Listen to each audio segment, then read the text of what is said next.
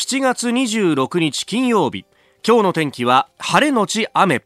ニッポン放送飯田浩司の OK COZY UP。朝6時を過ぎました。おはようございます。ニッポン放送アナウンサーの飯田浩司です。おはようございます。ニッポン放送アナウンサーの新行市佳です。この後8時まで生放送飯田浩二の OK コージーアップです。あのー雨というと、これ、あの、まだね、台風になってないんですけれども、熱帯低気圧が、えー、日本の南の海上、太平洋上にね、はい、ずっとこうあってあり続けて、で、これが台風にいつなるんだという話、そしてそれがいつ日本列島に接近するんだというところで、まだ台風になってないんだよね。そうですね。ただ台風にはなっていないんですけど、この影響で湿った空気が流れ込んでいるので、今日の夕方頃から雨が降ります。で、えー、台風に代わって関東地方に接近するだろうと思われているのがですね、えー、現在の予報ですと土曜日の夜遅くからというふうになっています、うん、土曜の夜遅くなんだ。はい。現時点では。おお、うん、まあそれね予報が早まるかもしれないし後ろに倒れるかもしれないしとまだわからないんですが、えー、えー、あの昨日ね私 JR の両国駅に行ってまいりまして、はい、えー、あのまた駅のアナウンス取らせてもらったんですよ。ええー、毎回これで行ってみるとですね分厚い原稿が出てくると。今回も10本ばかし取りましてでその中に一つですね非常にタイムリーなものが混ざっていて何ですか？それが隅田川の花火大会。そう両国駅ってさまあ歩いてそうだな10分ぐらい行くともう隅田川大川の川べりに行きますんで、はい、そう花火大会の時は人がわんさが出るわけだね。そうですよね、えー、でそのまああの混んでるんで階段とかエスカレーターで立ち止まらないでくださいねとかあとゴミは持ち帰ってくださいねと、うん、結構飲み物とかねもうあっという間に山のようになってくずかごいっぱいになっちゃうんですよという話をされたりしたんですけどでそれとともにいややっぱり飯田さんね天気が心配なんですよよって、あの、西山さんと駅長さん、いつもあの、僕の相手してくれるんですけど、はい、が、えー、言ってたのは、やっぱりこう、台風がね、えー、やってくるとなると、これ当然花火大会は、えー、やるかやらないかの判断をしなきゃなんないと。うん、で、あの、やっぱり、駅の駅長さんっていうのも、こう、主要なメンバーの一人で、まあ、なんといってもお客さんさばかなきゃなんないですからね。で、ね、こう、分厚いマニュアルみたいのがあって、いろいろこう、こういう時はこうするっていうのを綿密にこう計算してるようなんですが、で、その中で、えー、天気についてっていうのも教えてくれてですね、まあ、あの、まあ、天候がこうやって不順かもしれないということが、まあ、予想されると、どういう判断するかって、朝の8時に、はい、えー、今日やるかやらないかっていうのを決めるらしいです。で、あの、一応、隅田川の花火大会、27日土曜日の予定になってるんですが、はい、えー、日曜日に予備日を設けてまして、うん、えー、順延する場合は日曜日。で、日曜でもダメだったら残念ながらその年は中止になってしまうという段取りが組まれているそうです。えー、ですから土曜、明日の朝8時にまずは判断があるということで、まあ、あのニュース入り次第ね、この日本放送でもきっとお伝えすると思うんですけれども、あの、ホームページなどでもいろいろと案内もされてますし、各報道機関もきっと、えー、いろいろ報じると思いますんで、これだけのね、大イベントだと。まあ、えー、とりあえず空を見ながらですね、うん、えー、明日はちょっと心配な感じで関係者は過ごすんだろうなと、えー、思っております、はい、えー、もちろん日本放送でも台風の情報等々もお送りしてまいりますので、えー、ぜひラジオご活用ください。さあこの後8時まで生放送です。OK 工事アップさあ、最新ニュースピックアップいたします。スタジオに長官各紙が入ってきました。あの、今、新業アナウンサーも読んでくれましたが、日産自動車のね、えー、4、6月期の営業利益98.5%減というところ、これを今日は3紙が一面トップです。朝日毎日、それから日経と。まあ、日経はこの営業益の削減というよりも、1万2500人削減という大規模なリストラ策についてを見出しに掲げています。えー、毎日もそうですね、日産1万2500人削減へと。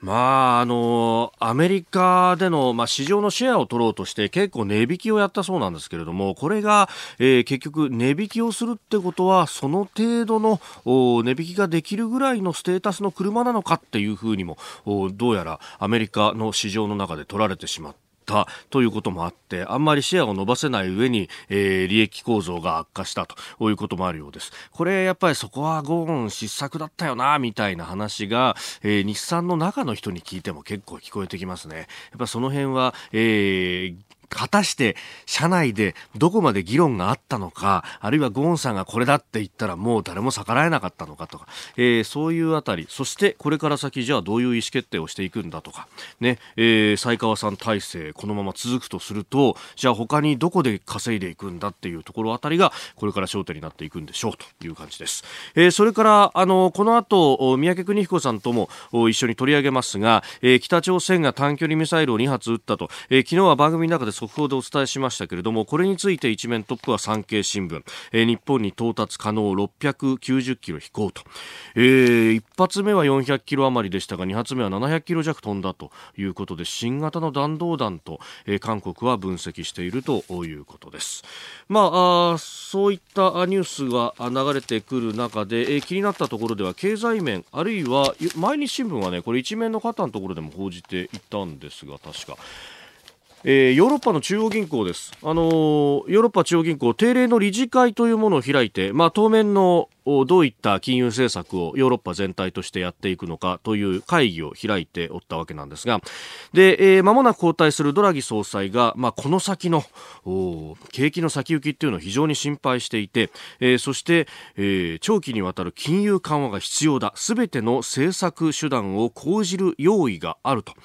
えー、この先の9月には利下げも示唆するとあるいは追加の緩和、えーいろんな、まあ、ヨーロッパ国々ありますがその国々の国債を、えー、ECB 中央銀行が買い上げて、えー、その分お金をどんどん市場に流していくという追加緩和をこれやるということを示唆しております。ま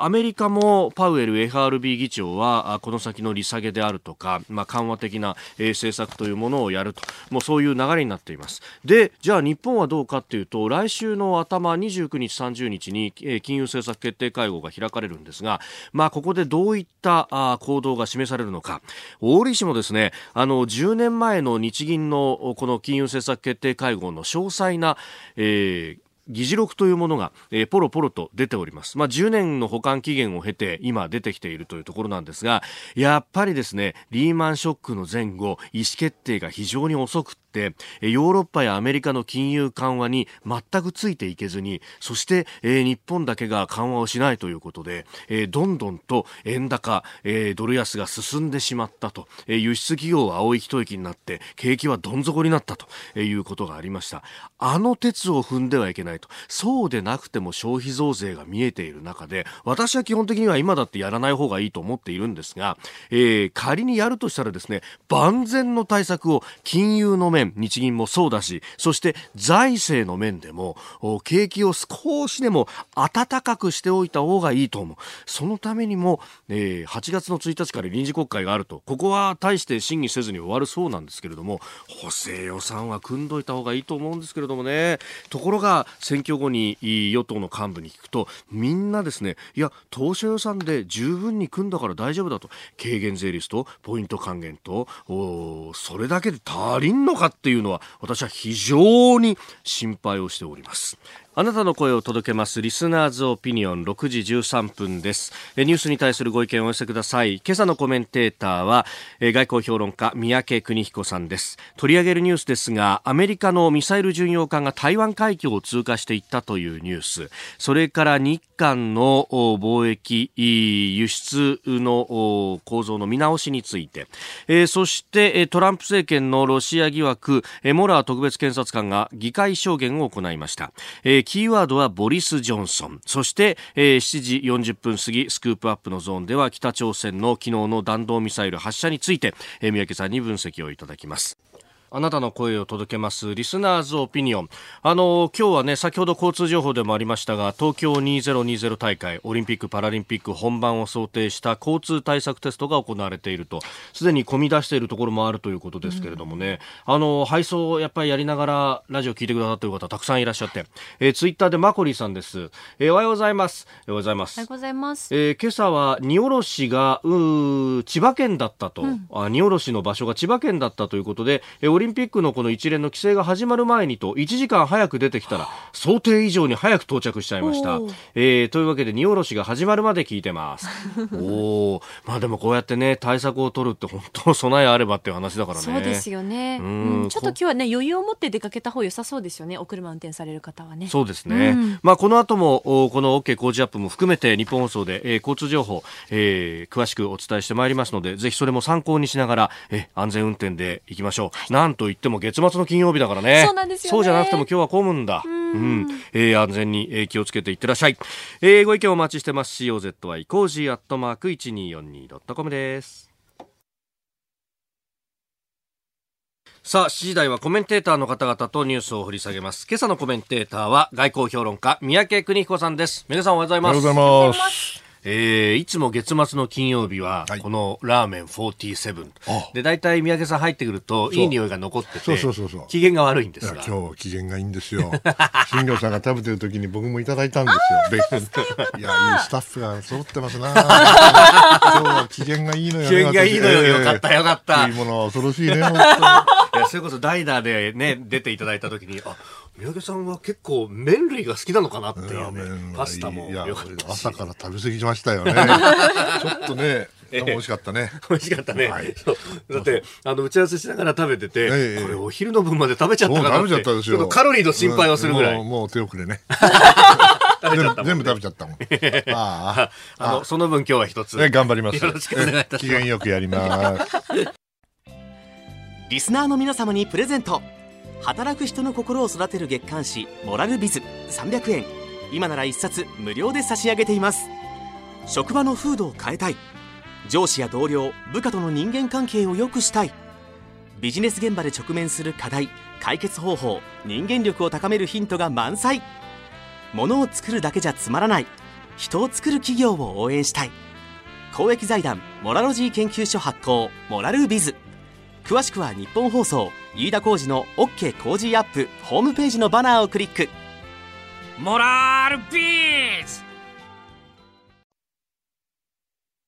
7月26日金曜日時刻は朝7時を過ぎました。改めましておはようございます。日本放送アナウンサーの飯田浩司です。おはようございます。日本放送アナウンサーの新業一華ですあなたと一緒にニュースを考える飯田浩二の OK 工事アップ。7時台はコメンテーターとニュースを掘り下げてまいります。今朝のコメンテーター、外交評論家でキャノングローバル戦略研究所研究主幹、三宅邦彦さんです。おはようございます。おはようございます。三宅さんには番組エンディングまでお付き合いいただきます。では、最初のニュース、こちらです。アメリカのミサイル巡洋艦が台湾海峡を通過、中国は抗議。アメリカ海軍第7艦隊に所属するミサイル巡洋艦アンティタムが現地時間24日から25日にかけ台湾海峡を通過したことが発表されました。第7艦隊のクレイドス報道官は声明の中で自由で開かれたインド太平洋へのアメリカの取り組みを示すものだと説明しております。一方中国外務省の華春英報道局長は25日の記者会見で台湾問題は中国とアメリカの関係で最も重要で敏感な問題だと指摘しアメリカ側に抗議したことを明らかにしました。この間国防白書が中国側は発表したばっかりと、はい、まあ、そこで台湾については武力によって、うん、えー、一つにすることも辞さないというような、まあ、革新的利益の一丁目一番地ですから、はい、これはやりたいでしょうね。だけど、まあ、実際にね 私の理解正しければ、はい、2000年を超えた頃から、うん、中国は台湾をもしアメリカがあの助けに来なければですよ、はい、台湾をおそらく独力で武力解放できるんですよ、なったんですよ。ですからもうあれから20年近く経ってるわけですから、はい、もう状況は大きく変わりましたよね。その前、1996年にこの台湾海峡の問題っていうのは、実は歴史があって、96年に当時の台湾で、えー、総統の民主化、初めての民主化の選挙があって、はい、民主化の総統選挙があって、それに対して中国は威嚇するんですね。でミサイルぶっ放すわけですよ、2発、うんうん、それに対してアメリカは何をしたかというと、空母機動部隊をどーっと持ってきて、はい、そんでもって、えー、台湾海峡のところ、ずんずんずんずんずんずん、ほら見ろ、この野郎、何もできねえだろ、何やってんだって、こういう威嚇をやったわけですね、はい、中国はその後何もできなかったんです、これがね、ずっとトラウマで残ってるに違いない、その後中国がどうしたかっていうといわゆる空母キラーと言われる、はい。弾道ミサイル。ん。しかも中中距離短距離のね、はい。そして非常に高速であのターゲットをを、まあえーに突っ込んでいくんでこれなかなか防衛しにくいんで、はい。えーミサイル防衛が難しいんでもう今やですね台湾海峡をもし有事になったら、はい。空母がですねのんびりとどんぶらこっこなんてやってる暇あおそらくやられちゃうと思います。ああ、ええ沈めらそのくらい非常にあの機微なんですね、はい。でそういう状況で、まあ、オバマ政権の頃はですねほとんどそこにはタッチしなかったし、はい。まあ、これも南シナ海も同じだったわけですよ。ええええ。だけど、まあ、ぶこの後おそのドラトランプ政権になってですね、やっぱり状況少し変わりましたね。ですから、これはもう今回はあ中国が抗議するのは当たり前で、はい。えーもう中国にとっては、あアメリカがついにやってきたかということですよね。これ、あの先日のシンガポールであったシャングリラ会はい合というところで、まあ、それに合わせるような形でインド太平洋戦略の、はい。まあ、あ報告書がこれ出たね。報告書が出たと、はい。まあ、そこにはこの価値観についてえ踏み込んでいるところがあって、まあ、自由であるとか 人権であるとか法の主体であるとか、ええまあ、そういったものを守るためにも、おアメリカの軍隊というのは行動するんだと、そう。そうすると、お中米の、米中のこの対立のフェーズっていうのが、もう価値観の部分まで踏み込んだ形になってまあ、昔からね価値観全然違うんですけども、まあね。おっしゃる通りその、ええ。まあ、自由で開かれたっていうキャッチフレーズを、はい。しかもアジア太平洋じゃなくてインド太平洋というふうに広げましたから、はい。これどう見ても、中国からすれば包囲網に見える、まあ、包囲なんかできるわけないんだけどあのでかい国を、まあ、しかし包囲網に見えるから、その意味ではあの、まあ、一段うんと厳しくなったとアメリカの出方がね。はい。しかしあの台湾海峡について言えばこれ、ええ。あの中国の軍事的な優位は変わらないですから。あですからその意味ではあの決して、えーこうやって、えーデモンストレーションやって、えー巡洋艦が通過したところでね、はいえーそれがあの状況を変化させるわけではないんです。ですから、まあ、ガチあの我慢比べやってるってことですね。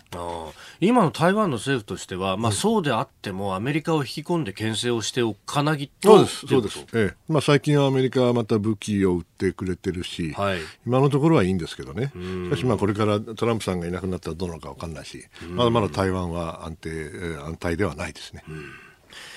えーそんな中で総統選も来年の頭にはあると。いうのは台湾です。おはようニュースネットワーク。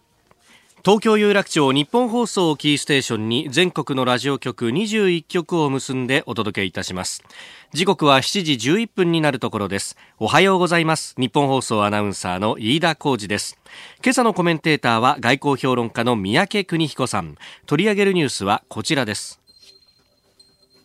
WTO でも折り合わずどうなる日韓対立問題 WTO 世界貿易機関の一般理事会が24日スイス・ジュネーブで終了しました WTO に持ち込まれた日本と韓国の、まあ、貿易にまつわる話について、えー韓国側はいわゆる徴用工問題、募集工問題の対抗措置で輸出規制が行われていると主張。えー一方、日本側は安全保障上の理由で、えー輸出の手続きを見直しただけで政治的な関連はないと反論をしております。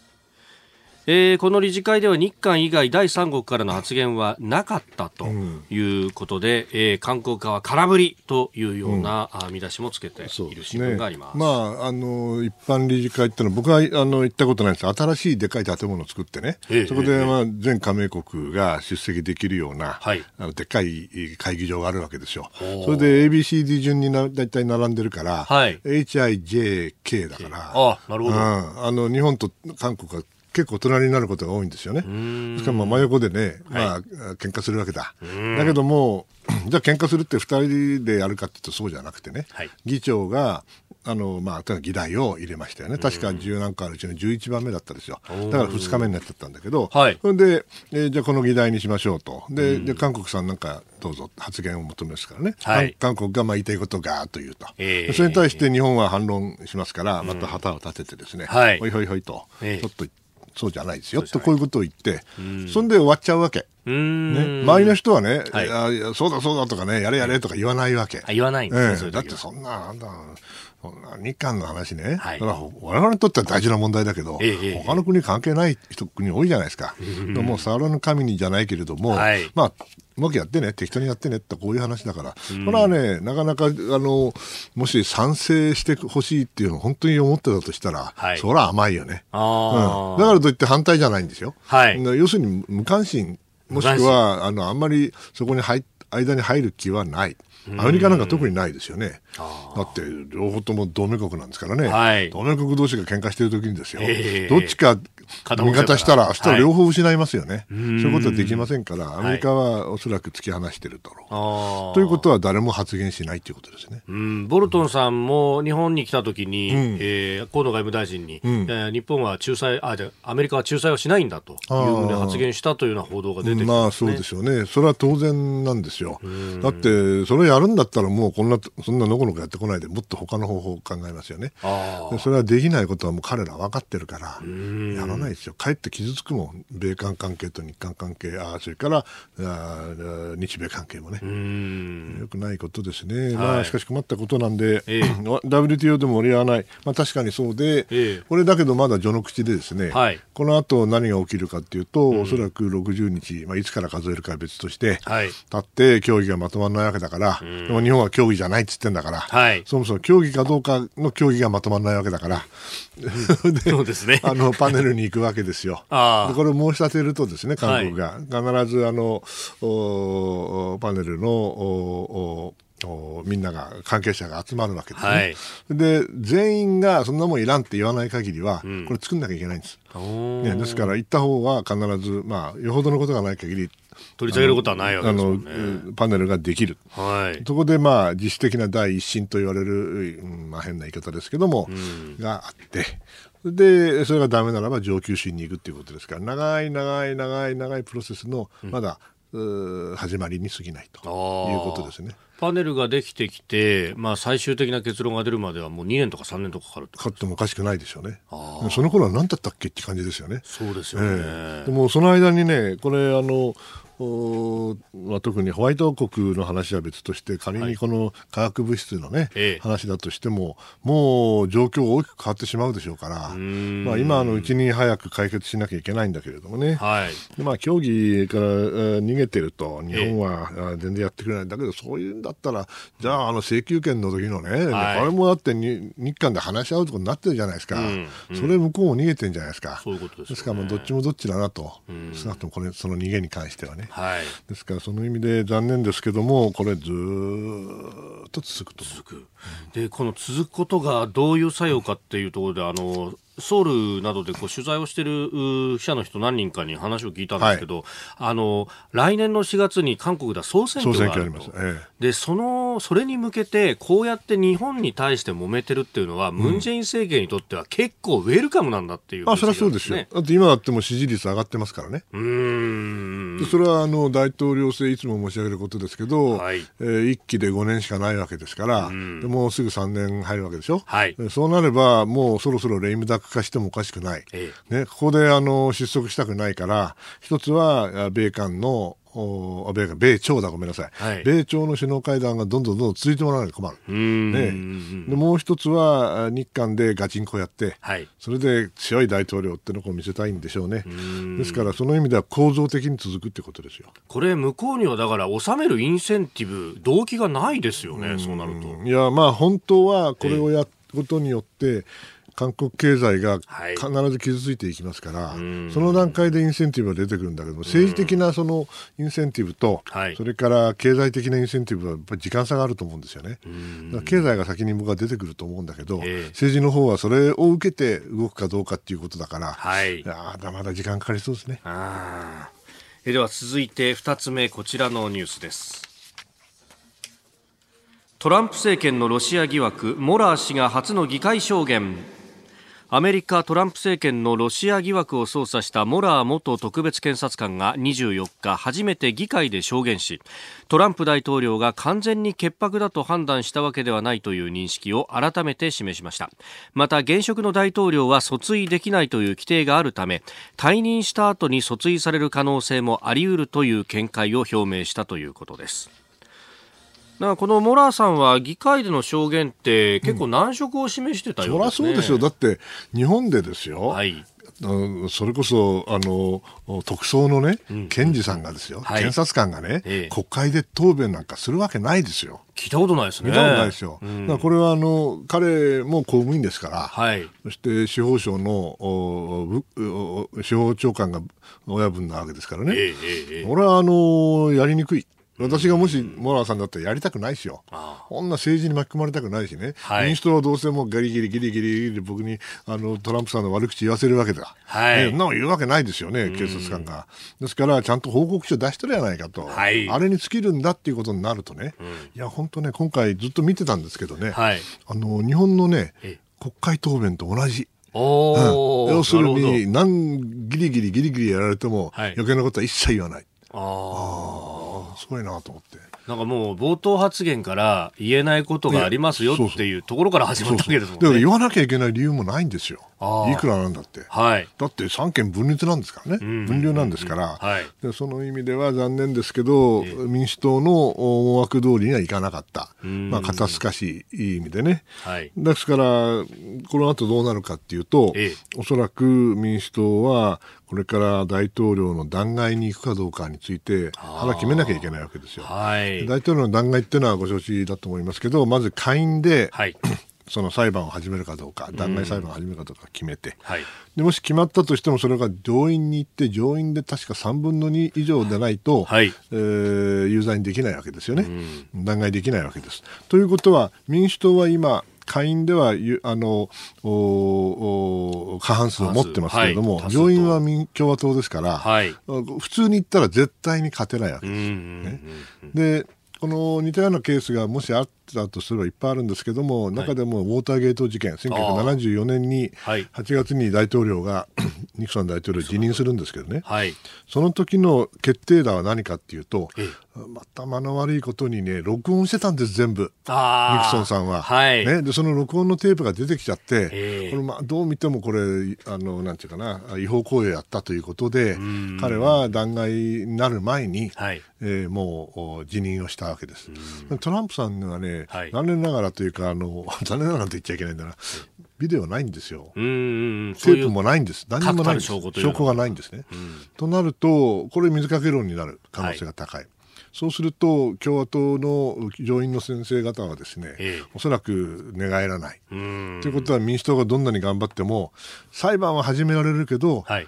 結論は出ない、望むような結論は出ない、うん、そうすると、それがちょうど大統領選挙に重なればね、はい、なんだと民主党は結局、あれかと、通り統略かと、うん、ね、うん、弾劾裁判を政治的に利用してるんじゃないかと、はい、こう言われて負けちゃうんです、下手すると。まあ、そうでなくても、あのまあ、ガタガタなんだけれども、はい、ですから、そのペローシーさんという、えー、まあ、下院議長にとってはね、はい、やれやれっていう人はうるさいのいるんだけど、まあ、党内にもいっぱいいるわけですよね、それやったら逆効果でしょということを言ってんだけど、なかなか説得されないと。若い人たちは、特に一回生というか、新人議員が強硬なんですよ。はい、うんまあ、そこら辺の党内をまとめるっていうのが、今、共和党以上に民主党はガタガタ。ガタガタ。ガタガタで、まあ、ガタガタというか、まあ、百花聡明というかね、二、十、何人も出てくるわけだからさ、まあ、大統領選の大統領選挙の候補がね。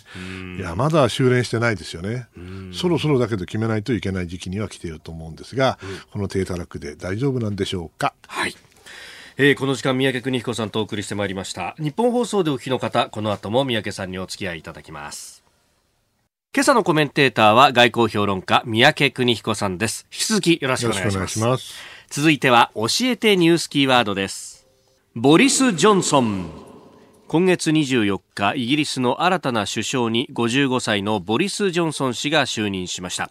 ジョンソン首相は25日に行った初めての議会演説で EU= ヨーロッパ連合を10月31日に離脱することでイギリスの統一と再活性化を図りイギリスを世界一にする世界一の国にすると確約しております。えー、この方一体どういう人なのか、えー、ジョンソン首相はアメリカニューヨーク生まれでオックスフォード大学を卒業後タイムズ紙に就職したんですがコメントを捏造し解雇されたこともあります、えー、その後保守党に近いデイリーテレグラフの記者やロンドン市長さらに第1次と第2次メイ内閣では外務大臣にあたるポストなどを経験しております、え、ポピュリズムを振りかざしているところや過激な言動に乱れた金髪の髪型などアメリカのトランプ大統領との共通点が囁かれております。ということで、ボリス・ジョンソンさん、まあ、もともと強硬派、強硬離脱派と。そうですね。言われていた人です。まあね、この人、トランプさんがものすごい評価してるのよね。うん、うん、イギリスのトランプだって言うんだけど、まあそうなのかな。ただ、まあ似てないことはない。つまり、非常に有力だけど少数な、まあ、票、意見があって、はい、それに強く依存するナショナリスト、ポピュリスト、まあ、ポピュリストといっても、いわゆる大衆迎合ですよね、うん、それをやる政治家なんで、イギリスにね、そういう人が出てくるっていうのはね、はい、アメリカもめったに出てこないんだけども、ちょっと意外なんですけど、この人はその典型例ですよね。で、うん、じゃあ、あの、大衆迎合するからね、大衆派かっていうと、実はそうじゃなくて、はい、まあ、ニューヨーク生まれだったの僕は知らなかったけど、この人、うん、基本的にはお坊ちゃまですから、はい、ね、それでオックスフォード出て、それで、だけど、まあ、どうもいい加減なことやってる感じもあるんで、まあ、なるほどな、といううんイギリスのいわゆる正統派のエリートとは違うところなんでしょうね。でね、まあいいんだけど、強硬にやるのはね。はい、で、10月31日に離脱するんだと。でもそれがもう最初に決まっちゃったらね、これ、もう簡単にはヨーロッパは絶対おりませんから。大体、うん、ジョンソンさん、あんたみたいな人がかき回すからうまくまとまんねえんだ。そのまとまんねえ、かき回したやつが首相になったらね、はい、ヨーロッパ EU がですよ、あ、ごめんちゃいと。ね、今までとはもうやり方変えますなんて言うわけがない言うわけがない。ね、ということはガチンコですよ。はい、ということは合意なき EU 離脱というのがもう現実になってきている。ね、で彼は何て言ってるかというと、いやまあ一番揉めたのはあのアイルランドとの国境ですよね、はい、あの問題については別のアレンジメント、別のやり方があるんだって言うんだけど、ええええ、のあるの出してみろと、とっくに出す出しはもうとっくにね、うん、できてる、通ってるはずなんだから、それを出せないんでしょ。ですからこれはまあイギリスの終わりの始まりの最後を飾ることになることに、まあ、僕は恐れているんですけどね、はい、今のままいくと勢いはいいかもしれないけど、ええ、もう閣内で、まあ、いわゆる恩恵派っていう人たちみんな一掃しちゃって、はい、まあ、ガチンコガチンコの人たちばっかり残ってるわけですよね。それでやれると思ったら大間違いで、ええ、ヨーロッパはますます硬くなると思いますよ。ですからその意味ではねちょっと私は心配で心配でしょうがないんですけどね、まあ、イギリスのことはいろいろあの気になってはいるんだけどこれほどひどくなったのは、ちょっと信じられない。という感じです。まあ、そもそものところで言うと、まあ、人の移動のあまりに自由すぎるっていうところを少し規制したいっていうのがあったとは思うんですが、うん、それをやろうとすると EU としては、いや、だったら物の自由だとか金融の自由だって、うん、えー、ある程度の制限かけなきゃいけないぞっていうそもそもだって EU に入ったってことはね、はい、物も人も全部自由に行かなきゃいけないけど、大陸の国にとっては、はい、それは当たり前なんですよね。で国境を開くんだから。はい、でイギリスは日本と同じ島国だから、えー、どちらかというと規制がしやすいでしょ？うん、だからまあ、こういう反発になるのかもしれないけど、まあ私に言わせりゃ、えー、ちょっとね、イギリスはやりすぎだな。思いますけどね。まあ経済的にどうなるのか G7 で各国の首脳とまずは今見えるいやどうなるんでしょうかね、はい、えー、今日のキーワードボリス・ジョンソンでしたえー、メール、ツイッター、様々いただいております。今日もね、あの、東京2020オリンピック・パラリンピックに向けて、都心では交通規制をやってます。ね、ね、交通規制テストをやってますけれども、えー、それについてラジオネーム眠らない技講師さんは、横浜緑区からです。52歳の歯科技講師の方、うん、ありがとうございます。ありがとうございます。交通規制によって、お台場に住んでいる友人が、おじいちゃんのデイサービスの車が入ってこられず、パートを休まなければならないと嘆いています。うん、あららお台場トライアスロンで使うため、家の車も出し入れできないそうなんですよね。どうにかならないんでしょうかと。いただきましたいやそれは深刻深刻ねごもっともだよねいやこれはね本当に大変だったらその近くの警察などに相談して、ね、特別になんかパス出してもらうとかっていうようなねでもどこを規制するか事前に分かってたんですかね。うん。私はちょっとしんどいな。うちももうちょい今日早めに出てきたんですけどね。ああ、うん、そうですよね。高速道路は大丈夫だったけどこういうローカルのところは問題ですね。さあ、お送りしております日本放送飯田浩二の OK 工事アップ。お相手は私日本放送アナウンサー飯田浩二と新業一華がお送りしています。今朝のコメンテーターは外交評論家三宅邦彦さんです。三宅さん引き続きよろしくお願いします。さあ、続いてはここだけニューススクープアップです。えどうしますかね、今日ね えー、先週はヘルメットが飛び出しました。えーそね、それでは参りましょう。はい、この時間最後のニュースを、スクーパー北朝鮮が弾道ミサイル2発発射米韓軍事演習に対抗か。北朝鮮は昨日午前5時34分と57分に東部保土半島付近から日本海に向けミサイル2発を発射しました。韓国政府によりますと新たな種類の短距離弾道ミサイルとみられ韓国軍の分析ではいずれも高度50キロほどで1発目はおよそ430キロ2発目は690キロほど飛行し日本海に落下したということです。北朝鮮としては8月に予定されている米韓合同軍事演習に反発するとともに非核化をめぐる実務者協議の再開を前にアメリカを牽制する狙いがあるとみられております。えー、発射を受けて発言する安倍総理大臣と菅官房長官の音声まずお聞きいただきましょう。我が国の安全保障に影響を与える事態ではないことは確認をしております。政府としては情報収集分析に努めていますさらに我が国の領域や EEZ 内の弾道ミサイルの飛来は確認されておらず、現時点において我が国の安全保障に直ちに影響を与えるような事態は確認されておりません。えー、先ほど7時のニュースでもね、新業アナウンサー読んでくれましたが、うん、金正恩朝鮮労働党委員長がこの発射を視察していたというような朝鮮中央通信は報じているということです。はい。はいまあ、さっきあのスクーあーって言ったでしょ、えー、あのこのミサイルも同じようなもんでね。あそうなんですか、うんあの低高度をスクープつってね、はい、で突入する直前にバーンとあーってこう急上昇して。つまり迎撃をする側からすればですね、はい、非常に捕捉が難しくて迎撃が難しくなるんじゃないかと言われてるんですね。はい、これはあのももともとはロシア製かそのものなのかもしれないけれども、えー、イスカンデルっていう新しいミサイルなんです。はい、まあ弾道というか、まあ半分弾道で半分うん、なんていうかな巡航ミサイルみたいな感じだと言われてる。私も見たことないか分かんないんだけど。ご説明のあったアップのところでこう上に上がった後は弾道的に来るのかな。自由落下なのかって感じなんですね、まあ、とにかく普通の飛び方ではないんですよね。ですから、普通のレーダーでやってても精度が甘いとなかなか補足が難しいということなんでしょう、はい、まあねあの非常に簡単ですよ。あんまりあの難しく言うことはないんでまず第一にね、はい、北朝鮮は核ミサイルの開発やめる気がないってことですよね。やめる気はない。そうでしょ？どんどん新型を作ってるわけですからね。えー、ということはね、米朝の協議でも妥協する気はない。っていうことですよね。はい。ですからね、驚く必要もない。あうん、全然変わってないですよね。今まで通り。でね、演習けしからんつって言ってるけどね、要するに北朝鮮からすれば、米韓が本気で演習すると、一応真面目に対応しなきゃいけないわけですよね。向こうから飛行機飛んできたり、で、はい、ね、そうすればこっちも飛行機飛ばさなきゃいけないでしょ。金がないからね、すっごい金がかかるらしいですよ。だから本当はやってほしくないみたい。はい、うん、ですからその意味ではあのこれいちゃもんですよね軍事演習をやるのは当たり前なんで、はい、本音はやっぱりあのこのミサイルの開発を続けたいということだと思います。ということは、まあ、残念ですけど、何らいい方向には動かないし、はい、えー、米朝が本当にうまくいくかどうかも、これでね、ここまでやられて、それは確かに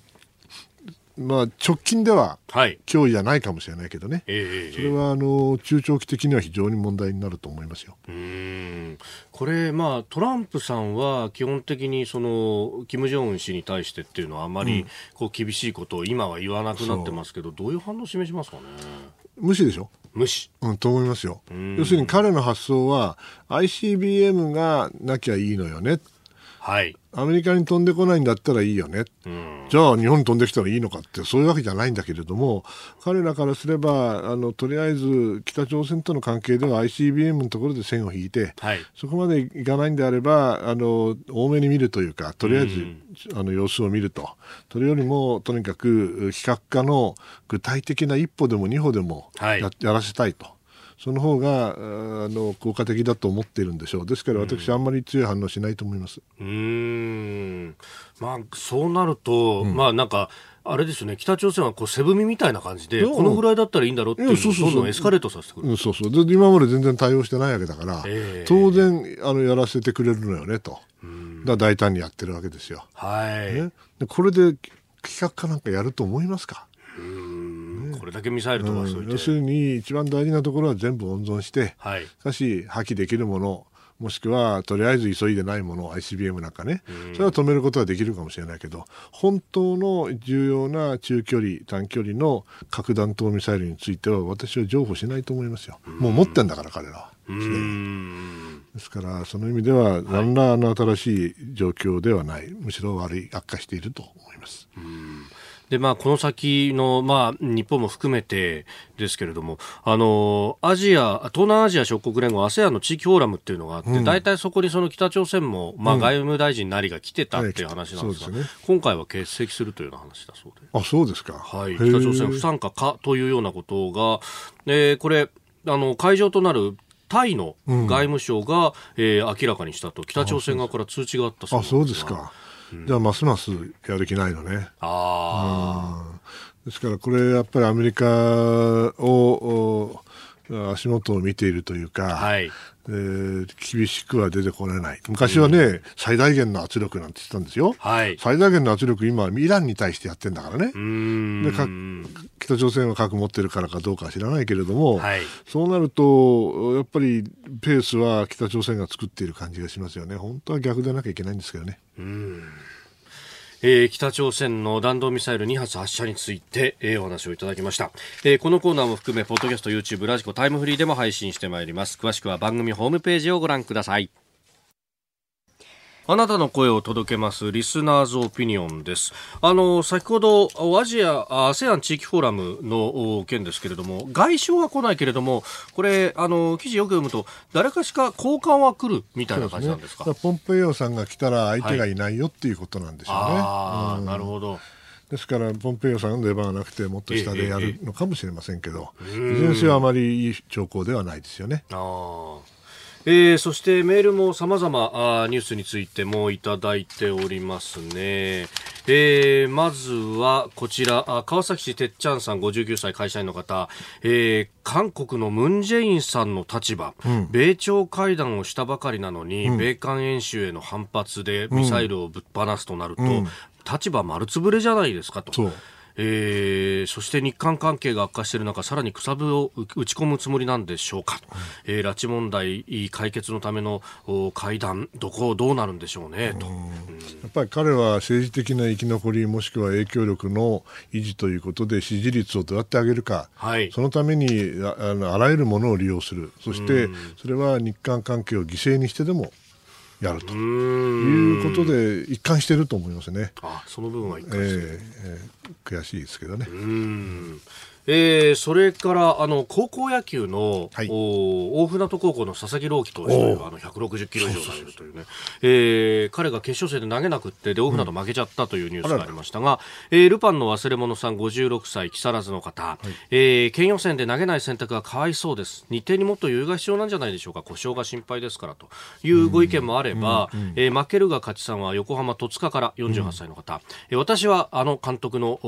判断を支持しますと、うん、えー、理由由一甲子園で全試合一人で投げ切って肩を壊して二度と投げられなくなってしまった投手というのがいっぱいいたじゃないですかという話。それから医学的な観点から見ると球速が速ければ速いほど肩や肘への負荷が大きくなり、故障の原因になりますと、うん、ピッチャーの使い方、うん、ストレート平均130キロ台だった昭和の時代からは変える必要があるんじゃないかと私は思ってるんですと。その通りだと思いますね。アメリカの高校、僕はあの報道でしか知らないけれども、ええ、確か100球以下ですよね、90球とか、そうか、えー、もっともっと数少ないですよ。制限をかけて、うん、それはね、それは160キロ出ても、おっしゃる通り、そんな 100, 100球も200球も投げたら壊れちゃいますよ。大気なんだったらば、ちゃんとじっくりと育てるのが本来の監督の役割だと私は思いますけどね。まあ、高校野球っていうのも、うん、まあね、学校のこの教育の一環だっていうのは、うん、まあ、このの人たちも含めてみんな胸を張っていうところじゃないですかね。うん、だったらそんな連投させんなよって。うん。ねまあ、もっと言えば、まあ、夏の暑い時期にやるってのもね。いかがなものかと思うけど、まあ、それはまあ、しょうがない。伝統だからね。えー、だけど、やっぱり将来のことを考えたらば、そんなには最初から使いすぎないようにするのが、本来の教育だと思いますけどね。はい。え今日もたくさんのメールやツイッターをいただきました。どうも。ありがとうございました